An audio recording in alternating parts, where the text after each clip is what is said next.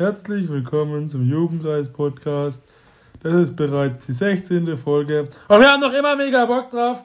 Und wir fangen heute mit einem schlechten Witz an. Ah, ich ähm, dachte, ich wollte jetzt nämlich gerade sagen, das ist der Grund, warum ich die Begrüßung mache. Nein, hier der schlechte Witz. Okay, also ich habe einen Witz und zwar, wer es nicht weiß, ich bin übel der Apple-Fanboy und es gibt ja so. Der hat ein bisschen einen Schaden. Es gibt so drei große Betriebssysteme. Es gibt von Apple Mac OS, dann gibt es Windows und dann gibt es noch Linux. Linux ist uralt, das benutzt bestimmt euer Opa oder so. Und der Witz ist, Linux wird nie das meist installierte Betriebssystem sein, wenn man bedenkt, wie oft man Windows neu installieren muss. Ja, das ist schlechter Apple-Witz. Ich kaufe euch nie ein MacBook, viel zu teuer. Aber ähm, Rechenleistung, Grüße an Nelly. Eine Blondine hat, wie so oft halt Frauen, ne? Sorry, ähm, hat mit ihrem Auto ein anderes Fahrzeug gerammt und der Fahrer steigt aus und sagt, die blöde Kuh, äh, haben Sie überhaupt eine Fahrprüfung gemacht? Und die Blondine, ja, bestimmt öfters als Sie. Ah! Ja, das war auch gut. Genau.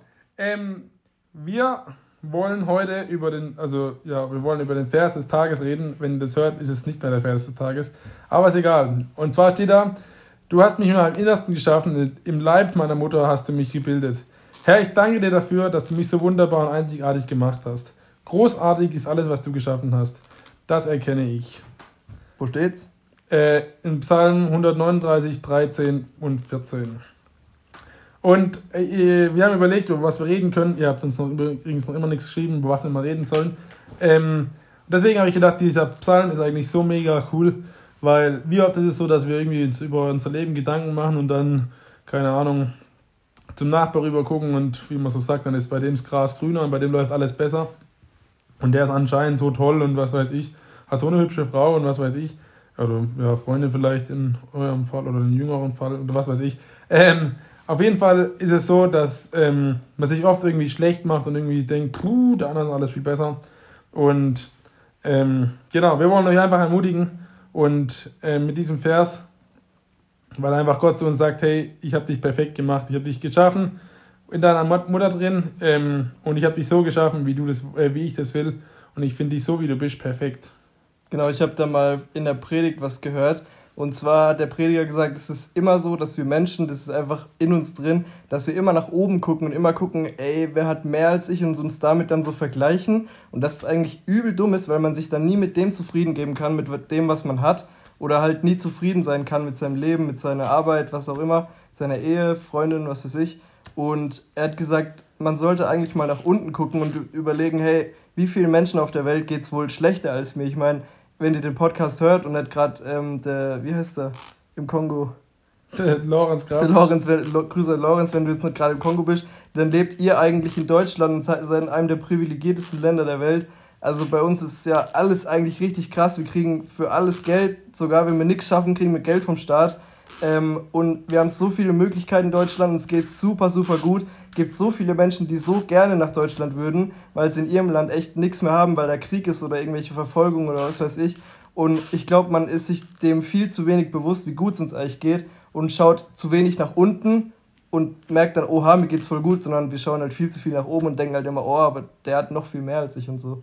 Ja, genau. Mit dem nach unten oder nach oben gucken kommt auch ganz leicht das sich bei Gott beschweren oder einfach dankbar sein für das, was man hat.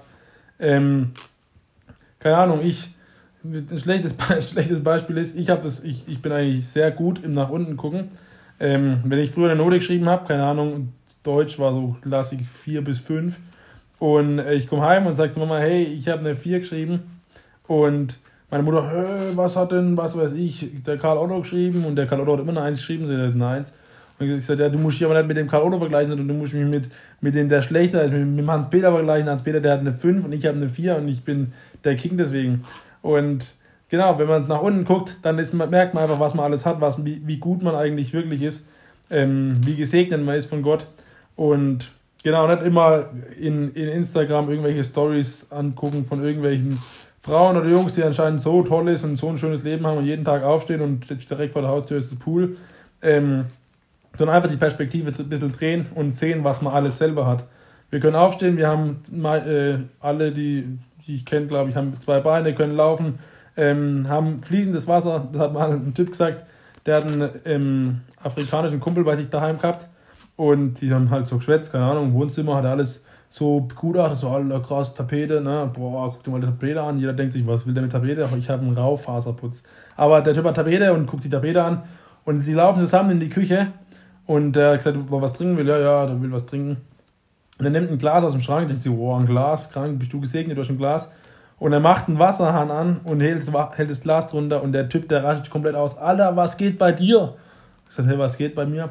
Junge, du hast eine Quelle in deiner Küche. Und ich fand den Gedanken so krass, wir gehen in die Küche, machen Wasserhahn an, gehen ins Bad, lassen den Wasserhahn laufen, damit der Wasserhahn warm ist, wenn wir ihn zur Hände drunter machen. Ähm, aber wir merken nicht, wie gesegnet wir sind, dass wir fließendes Wasser haben. Und es ist bei allen möglichen Sachen so, wir sind so mega gesegnet, Gott hat uns so viel geschenkt und wir können dankbar dafür sein, für das, was wir haben. Und von dem vielen, was wir haben, können wir auch noch was abgeben.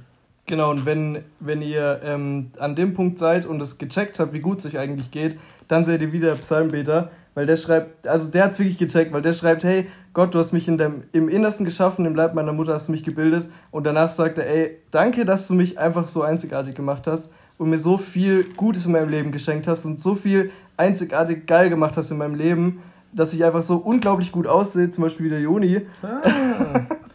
und der Psalmbeter hat es einfach verstanden und bedankt sich dafür bei Gott. Und ich glaube, das können wir auch mal machen. Einfach zu Gott beten, hey Gott, danke, dass so viel Gutes in meinem Leben ist und dass es mir eigentlich echt gut geht. Und vielleicht auch für die Menschen beten, denen es schlechter geht. Genau, und ich hatte mal eine Challenge für euch für die Woche. Ich habe das mal eine Zeit lang, ich hoffe, dass ich es in die sieben Minuten packe, ähm, gemacht, dass ich während der Busfahrt, wo ich nach Mergentheim gefahren in die Schule bin, habe ich zwischen Schweigern und Boxberg nur gebetet und gedankt. Also keine Ahnung, danke für, was weiß ich, dass ich heute Morgen Zähne putzen konnte. Und es war so krank, die Zeit bis Schweigern hat überhaupt nicht ausgereicht, für alles zu danken, was man alleine in einem Tag erlebt. Deswegen eine Challenge an euch, nehmt euch irgendeine Zeit vor und sagt Gott danke für alles, was ihr habt. Genau. Und bis dann eine gute Woche.